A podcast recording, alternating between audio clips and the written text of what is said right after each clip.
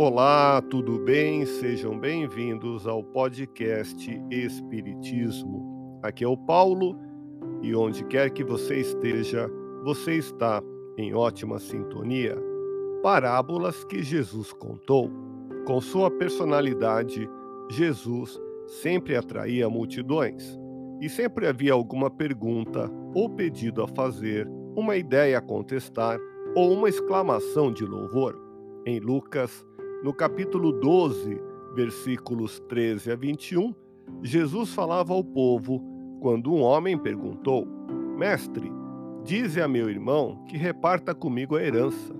Provavelmente, aquele homem só estava interessado na questão da herança, no que lhe pudesse lhe beneficiar de imediato, materialmente.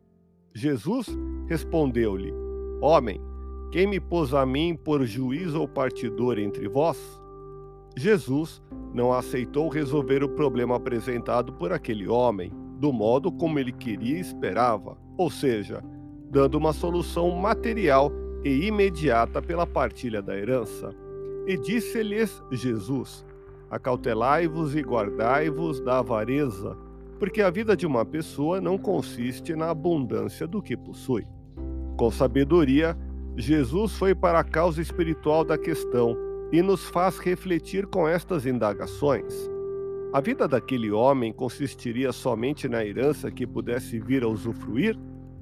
Para aquele homem, como espírito, o que seria mais necessário?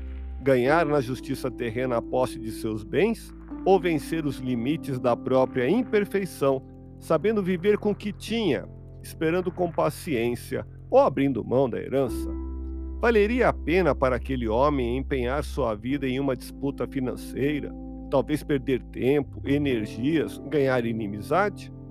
Não seria melhor, mesmo sem herança partilhada, dedicar-se aos seus deveres e a seu próprio aperfeiçoamento moral?